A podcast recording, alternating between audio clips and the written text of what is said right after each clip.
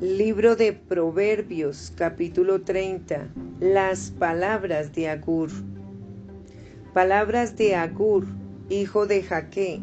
La profecía que dijo el varón Aitiel, Aitiel y Aucal. Ciertamente más rudo soy yo que ninguno, ni tengo entendimiento de hombre.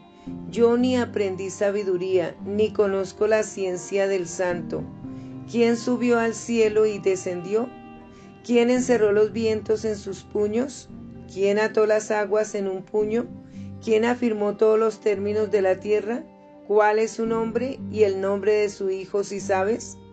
Toda palabra de Dios es limpia. Él es escudo a los que en Él esperan. No añadas a sus palabras para que no te reprenda y seas hallado mentiroso. Dos cosas te he demandado, no me las niegues antes que muera. Vanidad y palabra mentirosa aparta de mí. No me des pobreza ni riqueza, ni riquezas, tan manténme del pan necesario. No sea que me sacie y te niegue y diga, ¿quién es Jehová?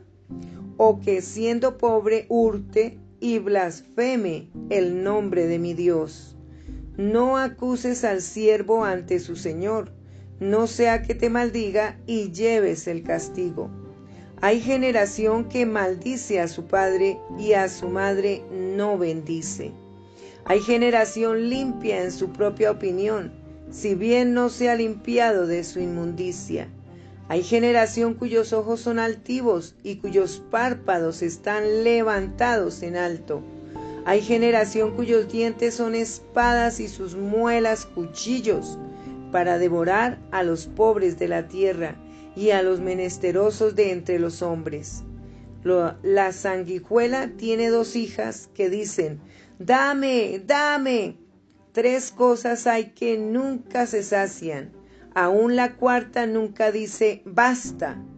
El Seol, la matriz estéril la tierra que no se sacia de aguas y el fuego que jamás dice basta. El ojo que escarnece a su padre y menosprecia la enseñanza de la madre, los cuervos de la cañada lo saquen y lo devoren los hijos del águila. Tres cosas me son ocultas, aún tampoco sé la cuarta el rastro del águila en el aire, el rastro de la culebra sobre la peña, el rastro de la nave en medio del mar y el rastro del hombre en la doncella. El proceder de la mujer adúltera es así. Come y limpia su boca y dice, no he hecho maldad.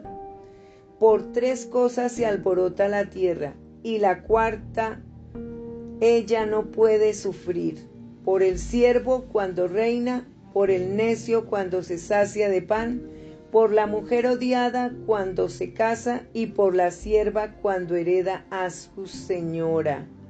Cuatro cosas son de las más pequeñas de la tierra, y las mismas son más sabias que los sabios.